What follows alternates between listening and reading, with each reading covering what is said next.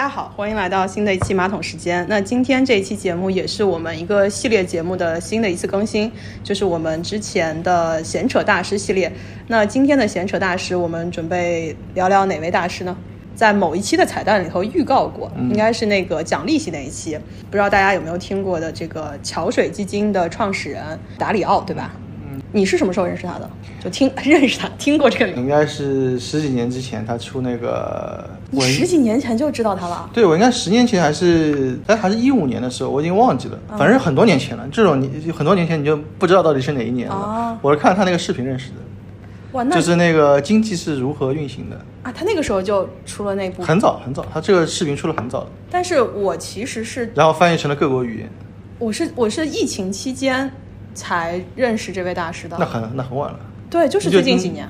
哦哦，包括我们去，哎，我们今年就是还特别热议到这个人嘛，因为我们在聊那个经济周期，然后货币的时候，都有搜到相关他的影子，而且我觉得他最近几年在国内的影响力似乎更大一些，至少从我这样的一个小白的角度，我是近三年知道他的，所以我们想今天跟大家也聊聊这个达里奥，你是很早就认识他对吧？对，很 早听说他，听说他，听说他，不是认识他，就是我知道他的时候，就是看那个视频，然后他那个时候其实就有那个微博号了，他那个微博号叫达里奥的原则。啊，对对，我其实是听“原则”这个词，然后火了，就是什么都就我我印象中，我最开始是感觉他就是跟原则画了等号。对，然后一弄就是啊，你要什么什么原则，要听他的，就变成了有点像京剧大师。呃，因为他那本书也很适合做那种短小精悍的图片的书斋的分享的方式，就一句话，然后可能下面有一点补充，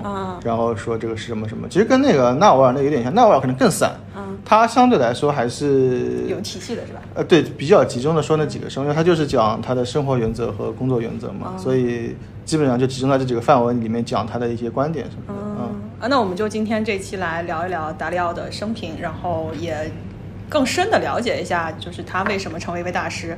而且好像是，我记得在过去就是二二二年、二三年，对吧？就是特别是去年年底的时候，大家整个跌得一塌糊涂，就会有那个排行榜嘛。嗯。然后排行榜上也是出现了他的身影，对吧？就是他的桥水基金整个投资的回报也是相当可观的。对，呃，我们之前聊过的几个人，一个是施洛斯，嗯。还有一个是马克思，马克思，他们其实都有一点点偏那个价值投资的逻辑。虽然那个马克思不能说他是，但他的整个风格或者他的内容讲的都是偏价值投资的。对，那施洛斯就不说他是价值投资门派的人。对对对。那其实那个达里奥完全不是啊。呃，当然他不是说他不价值投资，他做的这个跟那个就不太一样。嗯，怎么？达里奥他是做期货出身的，他一上来就不是做股票交易的，跟佳明的路线有点像是吧？对对对，他就是其实从他的这个，就是我觉得每个人说的话或者做的事情，包括他的这个思路跟他的这个出身，嗯，其实是有关系的。所以其实达里奥他是做期货出身的，所以你看他有三本原则，一本讲债务危机。一本讲生活跟工作的原则，第三本是最新出的，叫做应对这个变化的世界。哦，他为对他为什么要做这些历史研究，或者是说这种债务研究，或者是这种历史政治呢？就是因为他做期货，然后他还对，然后他又是一个配置全球的人，所以他会关心整个宏观的变化对他的这个影响，所以他关注的点。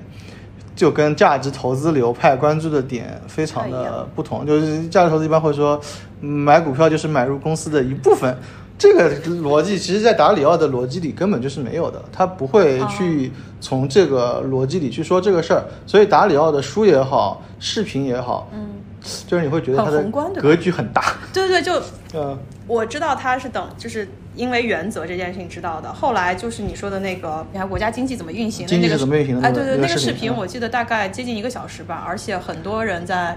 朋友圈疯传，对，因为达里奥的视频制作都很精良。他这个三本书其实对应的就是三个视频，债务危机对应的就是经济是怎么运行的，然后他那本原则就讲生活工作的原则的，也有一本书是讲一个一个动画片，是一个小男孩在丛林里冒险，怎么组织团队，怎么去穿过冒险，也也很短，有有八个小系列，大概有半个多小时，他每个视频都是半个多小时。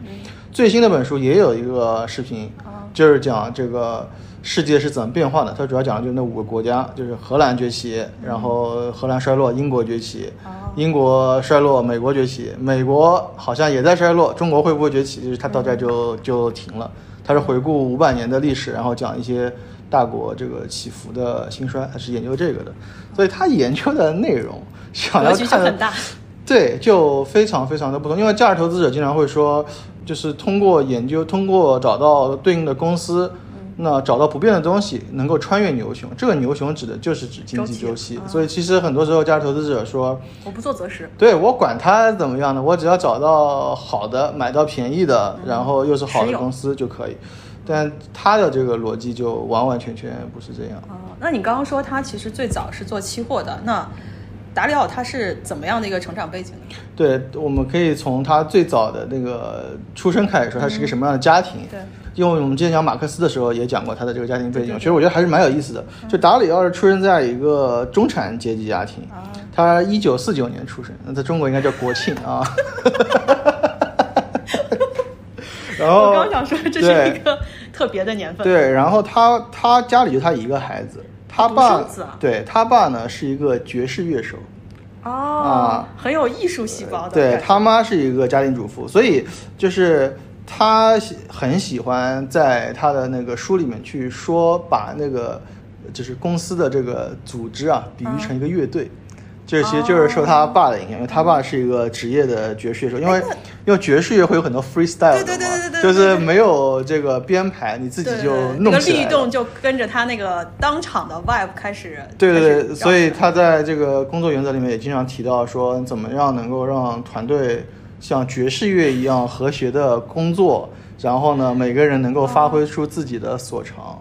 所以这也挺妙的，就是我们之前是在我忘了说哪位大师的时候，人家就是学霸型的这样的一个成长氛围嘛，对吧？对。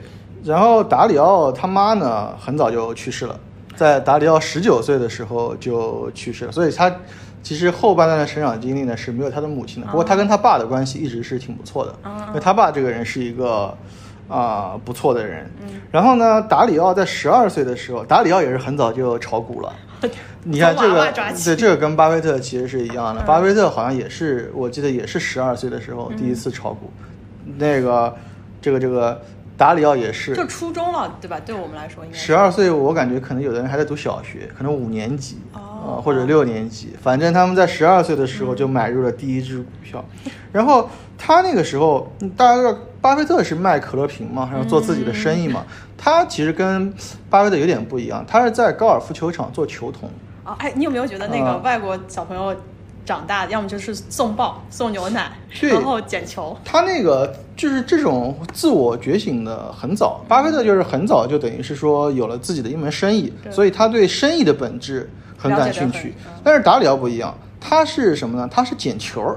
捡球什么呢？打高尔夫的人都是很多都是做金融大佬嘛，大家会交谈，会有很多信息等等，对他就会对这些东西就。突然就比较比较比比较有比较有兴趣，然后呢，达里奥跟我们之前说的几个人其实有点不太一样。达里奥他不是一个学霸，那他是一个他一我们突然看到希望了是吗？但后来一这我没说完啊，故事只讲了一他一开始不是一个学霸，为什么呢？因为他觉得他一上来就很多这个高中之前读书的内容啊，都非常无聊。他就觉得说让他去上这些课，他就觉得没什么好上。的。对，但是他进了大学之后就不一样了。他进了，他其实上的是一个比较普通大学。我在书里没找到他到底是上的什么。就不是名校了。对，不是名校。但是他读了大学之后，他就突然转变了。他就觉得他在大学里能够学到自己很想学的。就达里奥这个人是一个非常呃好奇心很重的人。对，在这种自驱的能够让他自驱的环境下，他会变得更好。他不需要让人管着他怎么样来做，他其实有很强的。自我管理能力，对对，然后自我驱动的动机很强，然后呢，他在大学的时候就非常厉害，然后因为各方面都很好，所以他大学毕业之后就去了哈佛商学院。我道歉，好吧，马上道歉。我们前面说人家学渣是错误的。对，其实他后来就变成了学霸了啊，所以学霸其实只是时间点没有展现出来而已。对，因为达里奥说他自己只只想去学自己感兴趣的东西。所以在高中那种环境呢，会对对他塞一些东西，他不喜欢说，对他不喜欢说你告诉我我要学什么，他是要自己去探险，然后自己去发掘，然后自己去解决问题，他是一个这样的人。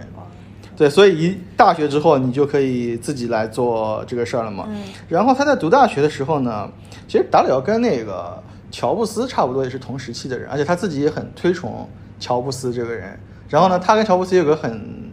很相似的地方，相似就是很喜欢冥想。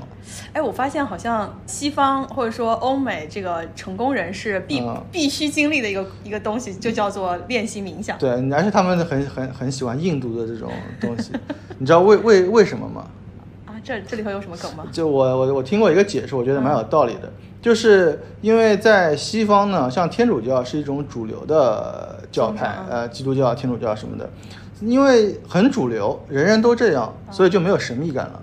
但是呢，东方的哲学、东方的思想、东方的文化有很强的神秘感，因为你不熟悉。就是所以像这些人，他不知道这个事情，因为有神秘感，就容易好奇且对他敬畏。哦，有了这种敬畏之心之后，你就容易进入到那种状态里。不然你就不会，你不敬畏，你就没有那种那种，对对对，你就没有那种状态。所以，但是他在这个他的书里也很多次提到乔布斯，因为他也是非常就是推荐创新啊这些事情，他觉得这个乔布斯是一个很牛逼的人啊，那所以他一一所以在他的书里提提过好多次乔布斯等等。然后呢，他刚开始工作的时候，他就是就是搞期货。所以商学院毕业直接去做期货，对对对，所以他一上来就是做这种大宗商品的交易的，就是以农产品为主的这种大宗商品的交易。达里奥他还经历过就是金本位的废弃，对，就是尼克松宣布美国这个脱离金本位这个事情。哦，那他就是见证历史的人了，对吧？对对对，还有就是漂亮五零的破灭等等。他都是亲身经历的，所以这些事情，他就是他在为什么会为什么说这个事儿？因为达里奥在自己描述自己说的事情的时候，他会以这样的维度来说，因为他很喜欢研究历史嘛，所以他会说我自己经历过什么，然后我对哪些事情我是有印象的。就是他指的不是说我知道这个事儿，因为比如说像我们如果说金本位这个事儿，因为我们其实没有经历过的，或者说比如说我们经历过次贷危机，对吧？但是我们经历是经历过。但其实我们也，你说这个印象是从哪里来的？也是从网络上很多，对对对，就是不是说你自己在那个当下就很关注这个事儿，或者你也参与到市场其中，然后经历的这个事儿，就是他说的这种经历，都是他很关注这个事儿。就比如说，他说他脱离金本位这个事儿，他当时是这么想的，嗯，说他在电视上看到尼克松这么说，他觉得。第二天应该股市要暴跌了，然后他第二天一看，发现我靠，股市暴涨，就是说这这对这怎么回事？说为什么这个事情会让他暴涨？因为他就会对于这种跟他想法完，因为因为之前是从来没有发生过这样的事情的嘛，他就会对这样的事情特别感兴趣，他就要去了解这个背后的原因。对对对对，然后其实说到这个，我我可以再说一个，他在书里提过一个点，就是说他父亲是一个什么样的人。他就是说，他这里面描述的故事，就是说他的父亲会在这种大雪天，如果他要有事要出门的话，他依依然会在这种大雪天出门，而且即使这种出门非常的费劲，他还是会开车出去。而且在这种开车出去的这种过程中，是要做什么事儿呢？就比如说你开车陷到雪里了，他就自己拿铲子把雪撬掉，然后再往前开。就是他父亲是一个这样的人，就是。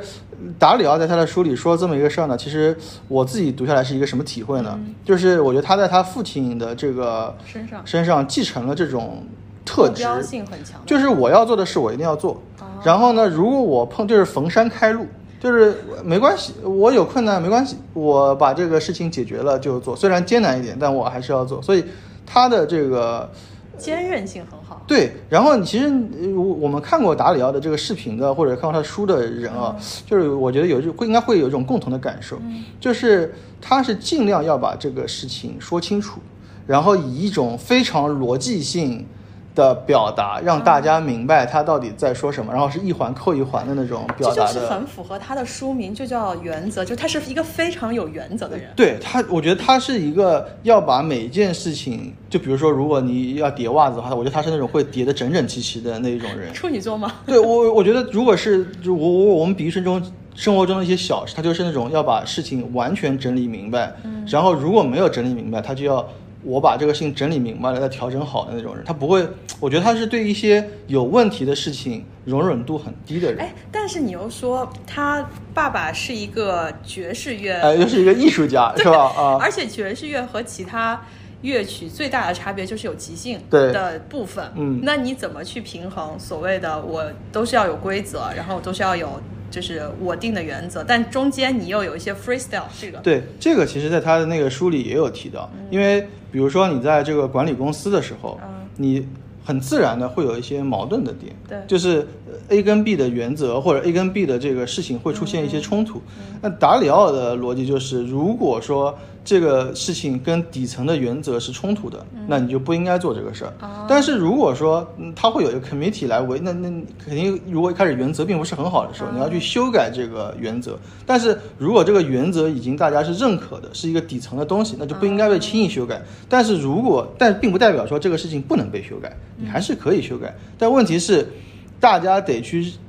就比如说，这跟美国，其实我觉得他这个逻管理逻逻辑跟美国的宪法其实非常像，就是定个大的 principle。对，宪法是可以改的，但比如说像美国有很多修正案，就不同的不停的去修正原来的一些观点，因为时代变化了，可能你原来的观点不适用了，但是要去修改这个观点是非常非常谨慎的，所以我感觉他在他的这个管理风格里面。或者他的这个文字表述里面，我既看到了非常严谨的部分，我觉得我我我觉得不是严谨，我觉得是专制的一面，就是因为我觉得每个公司的价值观，创始人是第一责任人，是对，他是他是占了很大的，就是他的这个理，其实整公司的理念就是他的理念，他觉得这个事情是第一层的价值观，其实是他跟最初的几个人。共同创造出来的，像你说的美国宪法的创造一样。对了，然后所以我觉得他在这个里面，他他会认为这个就是对的，我们不应该轻易的去动摇根基。对，但是呢，他同时又是一个很 open 的人，就他欢迎一切的讨论，就是而且桥水鼓励的是说，你有问题你就提，要直接的提，就非常鼓励这种。这种开放的文化，你对人有意见你就直接提，但是他鼓励当然是说你得讲摆事实讲道理，你不能你不能胡搅蛮缠，就是他非常鄙视就是胡搅蛮缠，就是公司不能有胡搅蛮缠的，因为像他们这种 open 的环境，很容易造成的就是胡搅蛮缠。对对，就是表达观点而表达观点。对，就是我们在自由社会看到的乱象嘛，所以他其实是在这个里面找平衡，就所以说。说到底，它又会，它里面又会有一个元素，就是那你怎么去确保大家能够有分寸的，嗯，提自己的意见呢？嗯，其实最终的一个落脚点还是人，嗯，就是他是非常关注招聘的，就是他说公司能够成为什么样，说到底就是人，所以他是他的建议，他的这个一个点就是非常重要，就是如果人不是合适。就应该快点把他裁掉。嗯嗯嗯。呃，不要把不合适的人待在团队，他就觉得这个是一个互相伤害，对团队也不好，对这个个人也不好。所以他们其实是有一套机制来做这个事儿的。其实这个里面我觉得最有意思的是一个什么事儿呢？是他们不仅管理团队，包括他们自己做投资，都有一个非常明确的量化的标准。就管团队有量化标准，对他的那个团队里，他有他有几种工具嘛，一种叫做什么什么基点卡，还有这个投票器，呃，这种它有点像议会的运作模式。这其实是用来什么呢？就是说，比如说，就比如说我们开一个会，我们要讨论这个事情该不该投资，或者说就一个标的要不要投，大家来投票，最终来决定这个事儿。那他会请谁呢？他他来讨论这个事情的人，一定是做过这个事情的人，有经验的人。然后呢，谁的权重最高呢？就是他为什么有基点卡？就比如说你做一个类似的事儿，在一个分类里面，比如说投消费股吧，对吧？就有可能有几个人是有是有是有是有是有权限的。然后谁的消费股的这个投资的这个成功率最高的人，就有最大的权重在这个事情里。然后大家都投票，投完票之后，大家根据这个这个投票结果加权。成为最后的一个结果，这么听上去民主科学的一个操作逻辑吗？对，它就是以这样的方式。那当然了，它这里面还有一个另外一个逻辑，就是那个负责人可以 overwrite 这个决定，但是如果你 overwrite 了这个决定，你就得想好了，你得承担一个这个，因为这个投票的结果是按照大家都认为的公开的、清晰的这个表决逻辑来做的，而且这个不是说一种民主投票，是能力投票，因为最擅长投资的这个人的权重是最大的，然后如果你稍微弱一点，你权重会变小。那理论上来说，已我觉得已经是很接近。这个公司能够对这个事情理解的啊上限了。对，那如果你还觉得跟你的想法不一样，那说明这个人也经过深思熟虑了，他又愿意承担这个风险，所以那个负责人也是有权利来做这个事。但是，但是乔治也是很很很很清楚，如果你失败了，你要承担这个事情的这个相，他当然没说这个责任是什么，就我觉得应该也是一个挺严重的一个一个事情，它里面是有比较。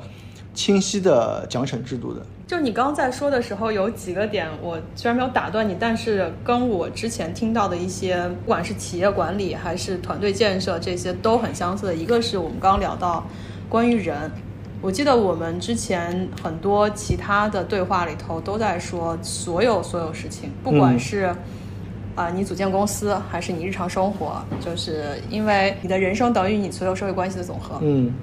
那么跟你关系最大的就是人，就是你接触的人，你选择的人。然后，呃，一个公司你组建团队，就是人永远是最关键的。能不能成事，都是取决于，都是因为人。然后，人是所有理性变量中的最大的不确定因素。就像我们做投资里头，你永远要关注的是你的对手方，他在这里头产生的因素影响。然后中间你说到了一个点，是我特别。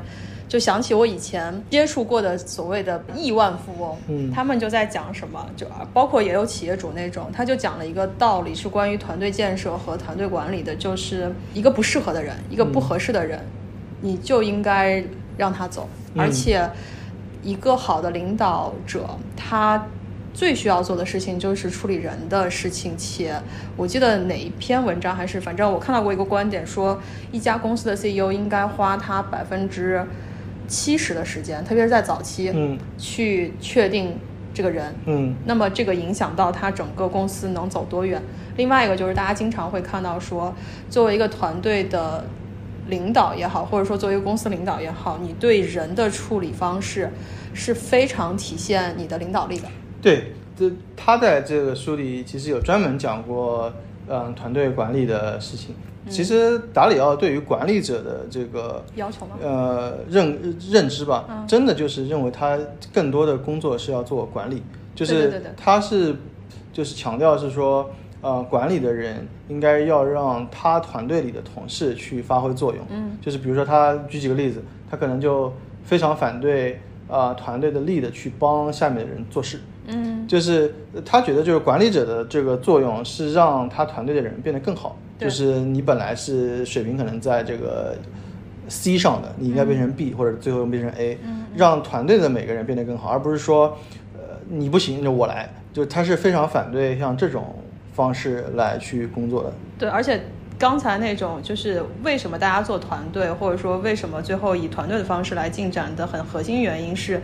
一个人总是有能力上限和精力上限的，嗯，你不可能一个人做完所有的事情，且你不可能七乘二十四小时。就算你七乘二十四小时，一个人就只有七乘二十四小时。那怎么样最大团队化的产出，是每一个不管是小公司小团队还是大公司大的这个团队要去考虑的问题。但是我们会发现，很多时候。包括商学院在讲那种什么领导力的课的时候，都会说一件事情是，就是如果你不公平的，就所谓的不公平对待团队里的人的这件事情是会非常明显的，而且刚才说到，如果一个人不合适，应该尽早的让他离开这件事情。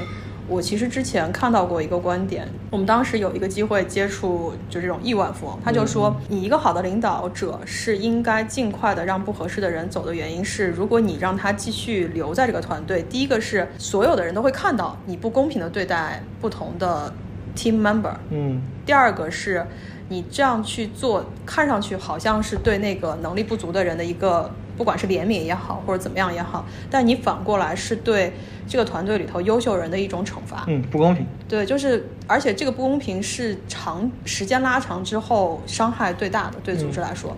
但是与此同时，就像你说的，还有刚才另外一个点，就是关于这个开放度。嗯，我之前有接触过，也是这种。企业家。嗯，这个人呢，他也是那种很强势，就是你一看就是面相就是 那种生人勿近的感觉。然后他就说，其实一个好的领导要非常的开放，而开放的背后是你足够自信。对对对，就是你相信说我可以监听，但是。我的判断是监听之后能做出最优的这个决定的人，而不是害怕听到一些不同的声音去承认自己可能错了，或者是我的判断失败了这样的一个状态。对。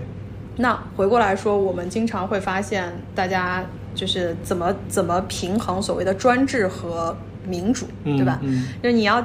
听大家说，但是你最后要有一个人去做决定且承担后果。对你刚刚那个词，其实它里面还专门说了，就是桥水的文化是既不专制也不是民主啊，因为他觉得民主是就是民主就是大家就公投嘛，公投他觉得是很愚蠢的，所以他要有那种量化的，让最有能力的人来做这个决。对对，就像我们说，或者说大家经常说的所谓的乌合之众，就是不是不是说完全的民主就一定是一个非常好的结果。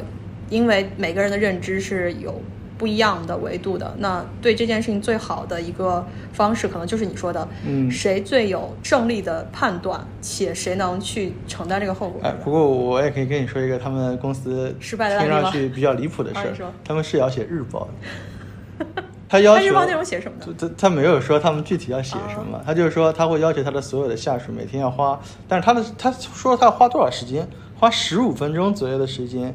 写一些你今天的这个工作内容、思考等等，很像很很像某大厂是吧？对对，其实我觉得，其实我觉得，我觉得他对这桥水这个公司，我就感觉对员工的要求是非常非常高的。就是虽然他看上去好像有很多很合理，也看上去很不错，就很多时候我们不能只看到好的一面。就其实他对从员工的要求也很高，所以他也会说。呃，他们有很多员工进他们公司，其实会不适应。嗯，他他也预料到大家会不适应，因为你要对大家非常真诚的去表达自己的说法。然后，因为有些人可能他的表达型内容方式不是那么好，其实对别人会有一些冒犯或者等等。那有些人可能怕冒犯，有些人可能会被冒犯，所以要适应桥水的文化本身，嗯，也不是一个那么容易的事。而且，就是你就想你要把握好这个度，你是又能说。但是你又得好好的说，就其实对整个人的要求是很，而且你不该说的就不要说，就是这个度，就是你要找到这样的人合适。所以公司提供的是他会提供培训啊，告诉你应该怎么做，嗯，就怎么样做。但它有个筛选机制，其实。就跟我们很早年的时候，大家都说要学 Google 嘛，然后就所有的互联网都是要以 Google 为标杆，然后要创建 Google 这样的那个文化，不管是提供大家这种自由的食物、自由的上下班，但是大家都忘了说一点，Google 的招聘的 bar 是得有多高？对，因为 Google 都是极度自驱的人。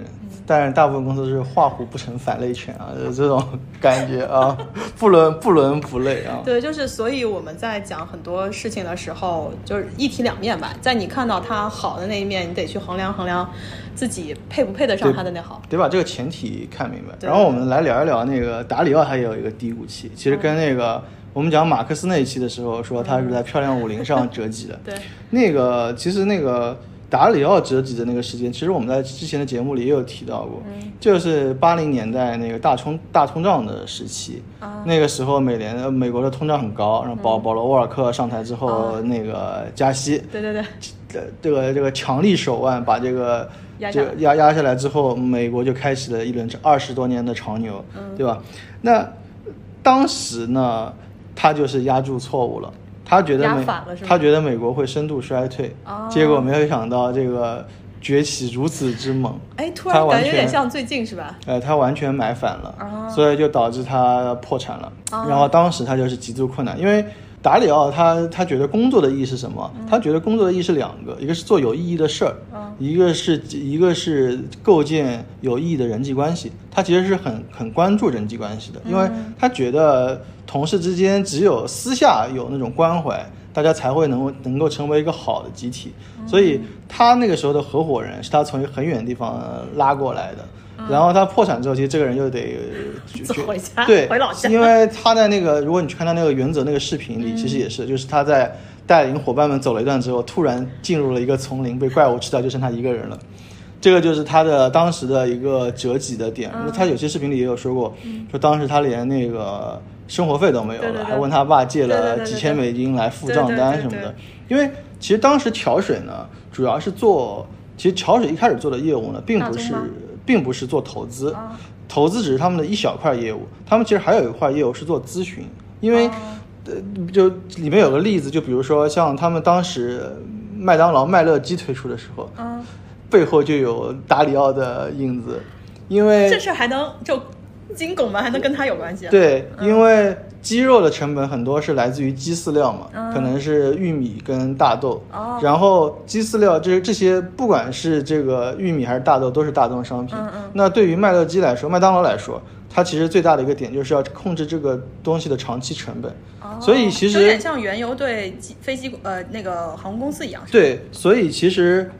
为了平抑这个成本，达里奥会给这些公司提出一些你做期货对冲的建议啊。对，然后来控制它的投顾业务。对，其实他有很多大客户都是这类企业，就是类似于麦当劳这类的企业，他是给这些企业提供咨询服务来做这个事儿的。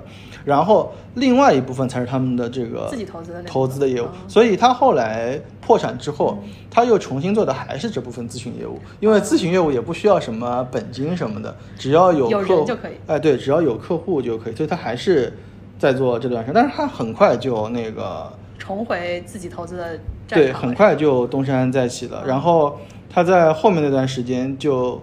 有了桥水的第一个很出名的产品，叫做 Pure Alpha，哦，也很有名，对，叫纯粹阿尔法。它这个逻辑其实比较简单，就是说，其实就是基于这个马克维茨的资产组合理论，因为那个理论也也就是六七十年代出来的理论，经典的一个。对，所以他就在马克维茨的这个资产组合理论之上，他就构建多条的这种回报流，这种回报流最好是不相关，或者是相关度极小，因为。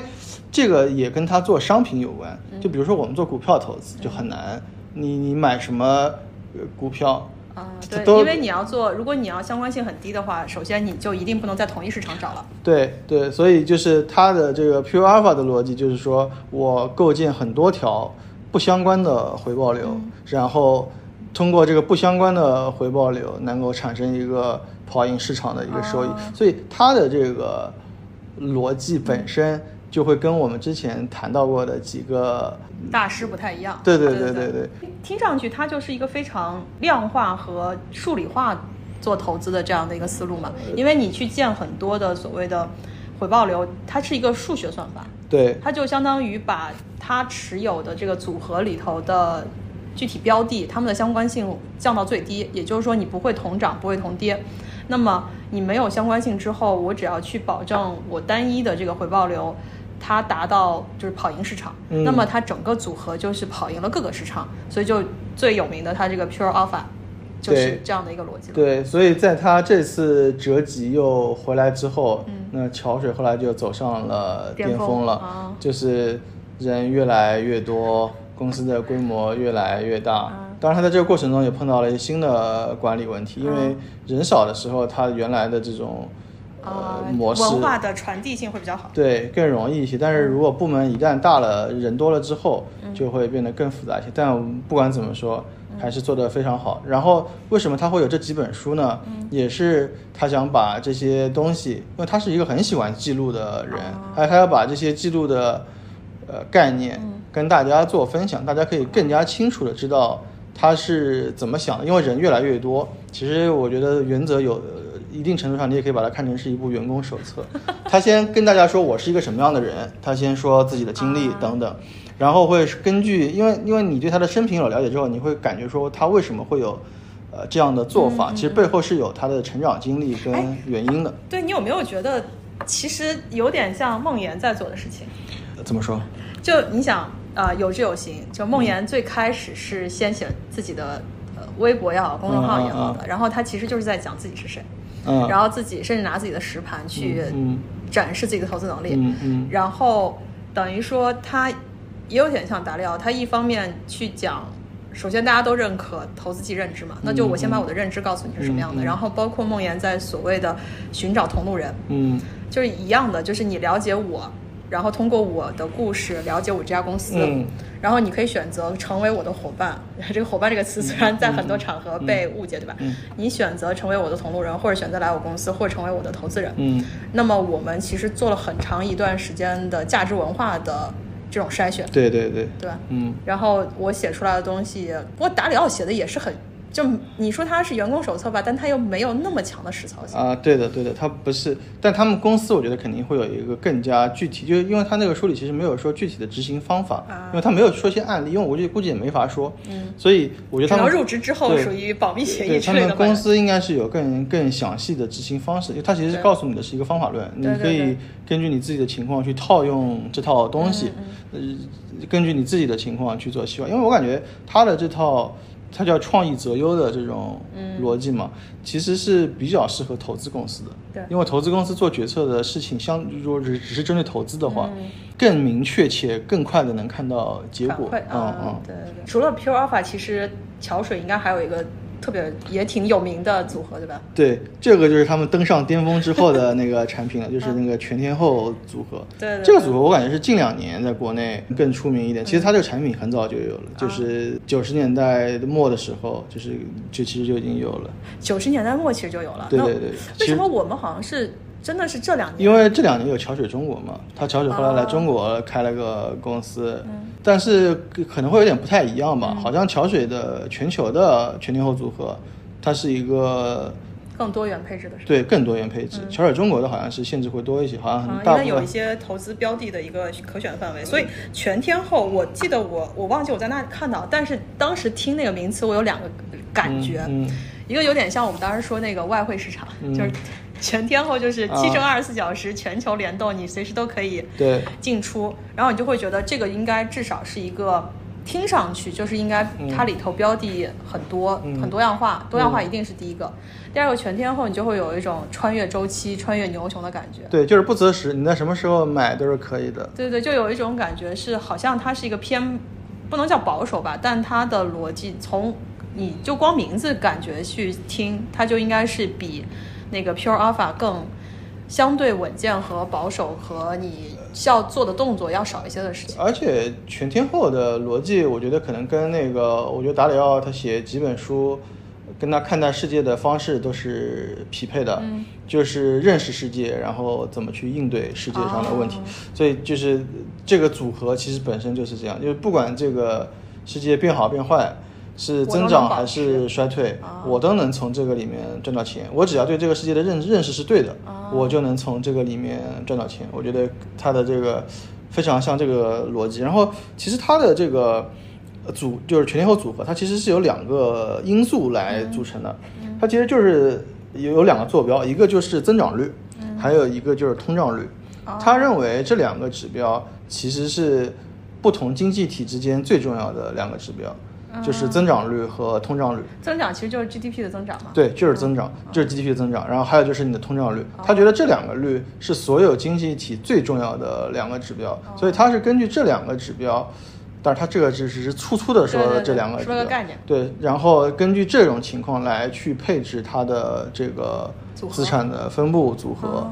再去做相应的策略的。除了全天候刚刚说的那种多样性和它的穿越时间，我当时觉得说全天候组合看听上去是个门槛比较高的组合。对我我觉得是门槛比较高，就是一般人是做不了的。而且它的门槛感觉就是我没点家底似乎都没办法去买这样的一个组合。其实我感我觉得 Pure 阿尔法门槛也挺高的，因为你要组建很多回报流，大家的相关度很低。对于普通投资者来说也很难。普通投资者最容易买的就是股债，对对对。但是股债的这个跟经济周期都有蛮强的关系的，关系的。你很难说把所谓的那个相关性降到最低。对，而且如果是股债的话，你又没有办法做空，就是它这里面的不管是呃回报流也好，还是那个全天候也好，它里面一定是有对冲的机制的。但是在大部分投资者的这个组合里是没有。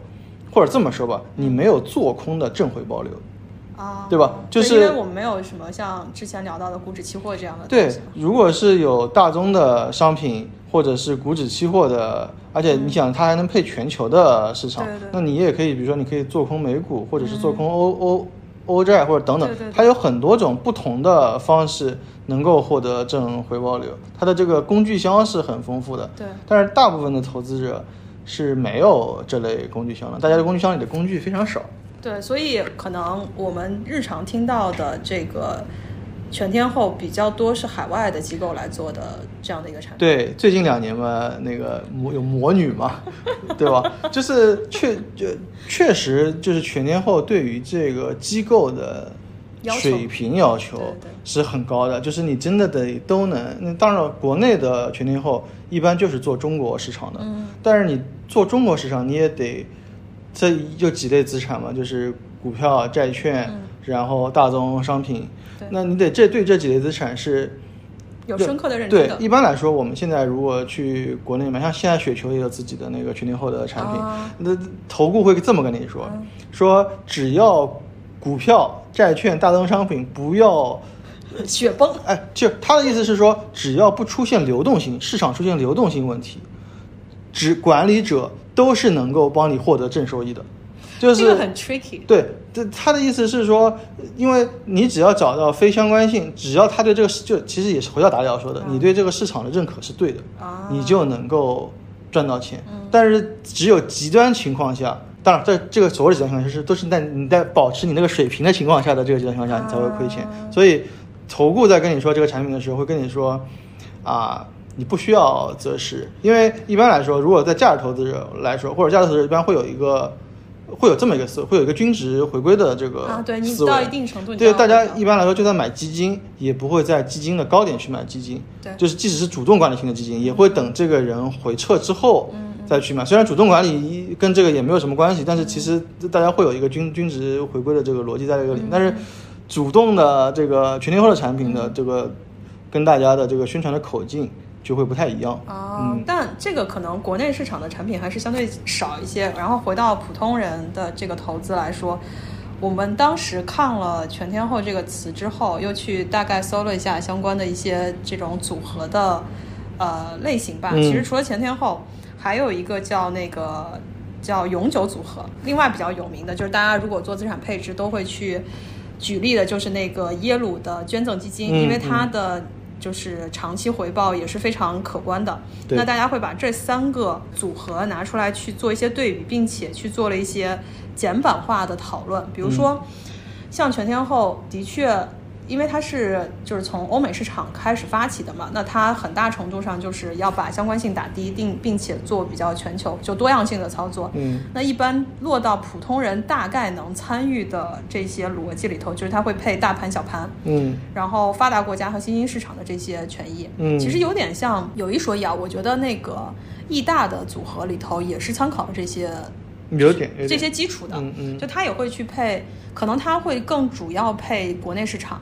就像如果是在美国的这样的一个一个组合的话，它更多的还是配美股。全天候的话，它其实就是美股为主吧，然后会配美债，然后会再配一定比例的这种其他国家的权益类的产品，并且会一定是会配大宗商品的，包括就是我们之前说到的铜啊，然后原油这些，那黄金也是一个主要的类别。所以基本上，他们整个全天候。我看到的一些简化版，大概就是百分之五十的那个权益，百分之呃不是百分之三十的权益，然后百分之五十五的债券和百分之七点五的黄金和大宗，这是一个相当于是就是简化版。嗯，如果我们普通人真的想要从这个角度去入门的话，感觉是一个资产配置的框，你可以去参考。嗯，但是这个。全天候，大家听了名字之后就应该知道它的波动和回撤都很小。嗯，就是它本来追的就是稳，而不是说我真的要像跑赢市场，然后换取超额的这个阿尔法这件事情。那另外就是还有一个叫长久组合，永永久组合。啊，对对对，永久。永久组合，它就更简单一点，它其实就是更简单粗暴的是，有点像你刚刚说那个四象限。就四分之一、四分之一、四分之一的配，这个比较简单，对于一般人来说就比较好理解。你就买权益百分之二十五，然后买债百分之二十五，然后你留百分之二十五的现金，嗯，你再买百分之二十五的黄金，嗯，其实这个里头也有点像那个有志有行的长钱账户，像长钱他不是留了个百分之二十左右的现金仓位在，但他不买黄金。对，就是我觉得大家可能可以通过这几个组合去理解一下资产配置的背后的道理。对对对对对，然后你可以根据自己的一些偏好和你的理解认知去调。永久组合就比较像是小白，呃，控制住自己的这个行为，因为它永远都是四分之一。那你每次做一次再平衡的时候，你就四按四分之一调就可以了，因为。像有志有行里面也有说过，嗯，就是资产配置的再平衡是免费的午餐嘛，从再平衡上捞到一部分的这个超额收益，那你又不知道怎么去调，那你就可能每年做一次再平衡。他们银行也有个统计，是如果你每年做一次再平衡的话，那它就是股债的这个再平衡，每年做一次，其实收益还是会不错的。对，然后说到那个耶鲁大学捐赠基金，其实当时的那个。呃，应该是掌舵者吧，应该叫那个斯文森。对对对，他有个组合，但他这个组合，我当时看我就觉得对普通人要求很高，因为呃，他那个做不了，因为他那个有很多投资都是这种 PE 的投资啊，私募股权靠个人关系 啊，不是靠个人关系，靠耶鲁的这个牌子和他的人际网，好吗？对对对对对对，是的。对，但他整体的收益也是，这也是可能很多高客就高净值客户，他如果在考虑自己的资产配置的时候，毕竟他有一些。私募的这种渠道，或者说做一级市场投资的渠道可以参考，但我觉得其实核心逻辑来说，包括那个耶鲁的那个捐赠基金的这种组合，它其实也有个参考的简化版。对普通人来讲，就是你配股票，然后也是配就是不同市场的，比如说美国的，还有发达国家及新兴市场，还有债是很正常的。那它可能会配一些另类的投资产品，比如说那个 REITs，就是房地产信托基金，还有那种。通胀保护债券，这个可能是在美国有的品种，对，所以它整体下来这三种组合，之前有人做过相关的一个追踪的回测，基本上，呃，波动来说是那个施文森的会大一点，因为它配的东西还是以股票更多，并且这个风险会，它还追求一定回报嘛，所以它风险会更大一点。它的回撤可能会达到百分之四十，但它年化也会相对高一点，就大概百分之十的这种复合年化。嗯，那全天候的话会低一些，同时它的回撤也会低一些，就基本上只有大概百分之十五左右的回撤，但它收益其实也不低，大概百分之九左右。所以其实从这个角度来讲，我觉得普通人，嗯，比如说大家在市场上为什么会最后最后简化到就是债和股，嗯，去做一个配置。我之前看那个达里奥在某一期的大师课里头也在说，如果他要给别人一个投资建议的话，他会建议怎么去做，就最简化版的那种。比如说我们说小白的实操是，他会建议你先做一个所谓的保底的资产，嗯，然后你在有了这个之后再向上做风险投资。嗯，其实我觉得回到我们日常可操作的范围，就我们之前在很多期也聊到，就所有可能理财的第一步先存钱。对，没错。然后，当你存到可以 cover 你不管是半年、一年、两年的这个生活费之后，你可能在这个基础之上再去做风险类的投资。然后，你可能五五的配股债，嗯，对吧？或者你想要做的更激进一点，你可以去尝试，比如说把你股债里头降低一些比例，拿出百分之十左右，再去配一些。不管你是想炒币，或者是你想去做一些房地产什么信托的这种 REITs 啊，或者是在就是风险更高的一些操作里头，所以大体上我觉得大家可以参考的逻辑就是先打底保障做好，然后在上面再去追求不同比例的资产配置，甚至包括我们之前聊的自己的投资组合里头，你可能权益类里头再去配长期和短期的，基本上这个框架。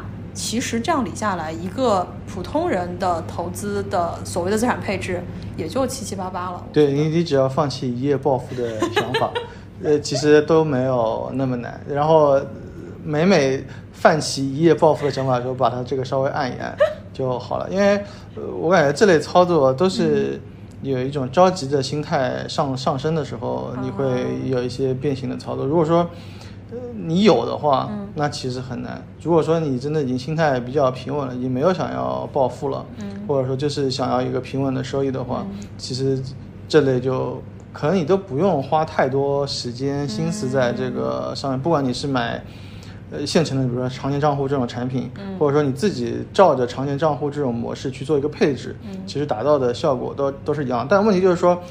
比如举个例子，如果你用长钱账户的这个配置，嗯，来自己去配的话，嗯，你是不是能够保证自己不去拿那部分现？手是吧？你你对你拿你会不会拿那部分现金去乱搞嘛？因为其实长钱跟长银一个很大的区别就是。长钱的那部分现金是在账户里的。啊，而而易大的那部分长银的现金，你是在你自己手里，你想乱搞就乱搞了。其实如果说，呃，我不知道有没有人自己去算过这笔钱啊，就是假设长银这个组合里，易大要求那部分现金，你也是真的放在现金里的，呃。对比，如果你拿这部分钱自己再去做做短线啊，或者是搞些有的没的的话，你的实际的收益率会不会有什么波动？我之前在听那个呃，在看易大的一系列的内容的时候，他就说他请求他的这个 就是什么友友们，友友们，嗯，这都不是粉丝，我们要尊重那个 主理人的称呼，对吧？他说我非常希望你们在就是。了解我之后，同步的去做你自己的资产组合的投资，嗯，然后请你在一年或者什么两年甚至三年之后回来看，嗯，到底你的你要不要跑赢我，或者啊，对对对，所以这个其实也是有知有情嘛，因为你如果不自己去这么做的话，你可能确实没有这么一个感受，因为我感觉虽然呃他们都有自己主理的产品，但其实他也挺鼓励大家说你自己去试一试看一看。但我觉得他们在说这句话的时候，特别有一种最后不是还得认认认可老子的投资能力吗？对对对对对，因为我觉得确实可能对大部分人来说，绕了一圈之后会发现，其实可能确实确确实是这样啊。但是当你就是什么十年也不要十年了，就是投资一圈回来之后，发现自己已不是当时那个少年了。嗯嗯，对。啊，那。嗯，今天我们就是跟大家来聊了一下那个达里奥的一些生平，然后跟大家分享了一下，就是他的两段比较跟我们可能会比较有感触的，一个是大家在日常生活中，不管是在组织里头，就是你怎么处理人的这样的一个关系，嗯，然后另外也聊了一下达里奥比较有名的这两个投资组合，同时从我们自身来说，就像我们好像年初，我记得我们在定小目标的时候好像说过，想在资产。资产配置这件事情上稍微有一些实践，那今年已经过半了，对吧？对。反正我知道，就之前我们在聊那个观点速递的时候，托马斯也说了，他现在的一个投资基本上也是一个组合的状态，就是你有你的那个 FOF，对吧？就是二二十只还是十只基金？啊，十几只。对对对，十几只基金一个配置，然后自己还配了一个呃标的的那个大抽烂还是什么？对。这样的一个低价低估值的一个。一个组合，然后你还有去做一些短线的操作，基本上感觉通过今年虽然起起伏伏的这个股市，最近又在很短的一个波段中在震荡，大家基本上形成了一个自己股债也好，或者是基金和固收类产品的这样的一个配置组合。那我们也会在资产配置这条路上不断的就是精进自己的能力，嗯，同时也抄抄作业，学学先进的投资人，对。那今天我们这个节目基本上就跟大家分享了大聊之后，以及我们的一些想法。那最后有一个小小的彩蛋是什么呢？是因为我们刚好八月份是。播客一周年，对吧？啊，然后我们也突破了五千订阅，那就是说，我们想在九月份做一个小事情。小事情呢，就是我们可能想要邀请上海的，就是听友，嗯，啊，有一个小小小小小小的线下的聚餐活动，嗯，那这个具体操作我们到时候会放到公告里头。那今天就埋在这个彩蛋里头，跟大家预告一下，九月份我们想，呃，组织一个小小的 线下见面会，跟大家。那今天节目就先到这里了。嗯，好的，好，谢谢大家，拜拜。